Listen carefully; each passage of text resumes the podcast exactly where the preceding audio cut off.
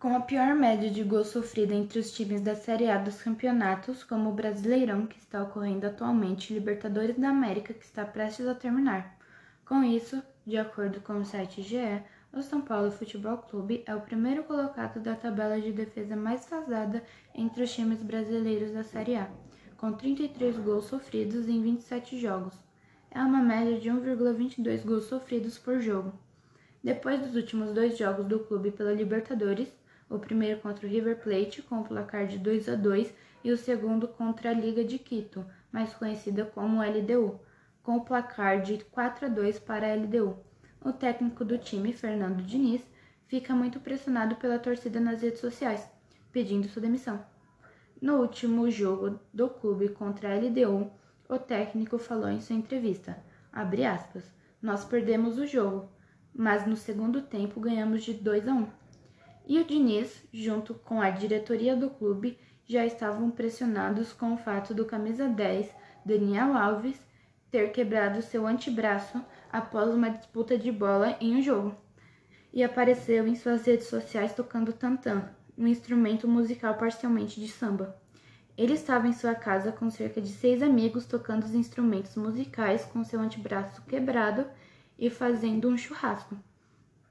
A torcida nas redes sociais falaram: por que o Daniel Alves, mesmo não conseguindo jogar bola, não viaja junto com o time para ajudar os jogadores mais novos, dando apoio moral ou até mesmo passando confiança?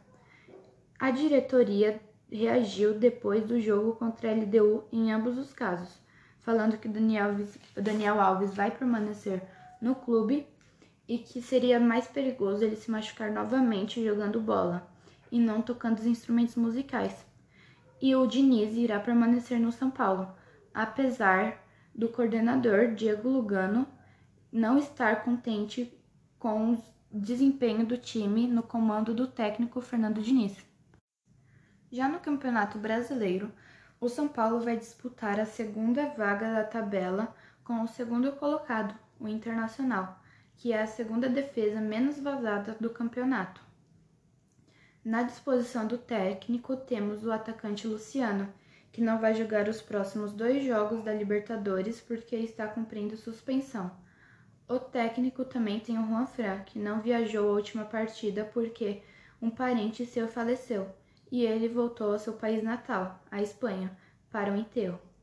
Mas ele já está de volta. E o Daniel Alves treinou nessa última quinta-feira, dia 24 mas ninguém tem informações se ele será titular ou irá jogar na próxima partida.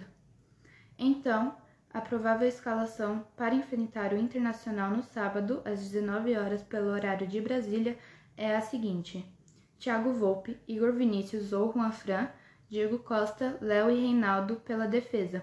Tietê, Gabriel Sara e Hernanes, ou Igor Gomes pelo meio de campo. Luciano, Brenner, Paulinho Boia e ou Pablo pelo ataque. Meu nome é Maria Eduarda, sou aluna do sexto C e esse foi meu podcast.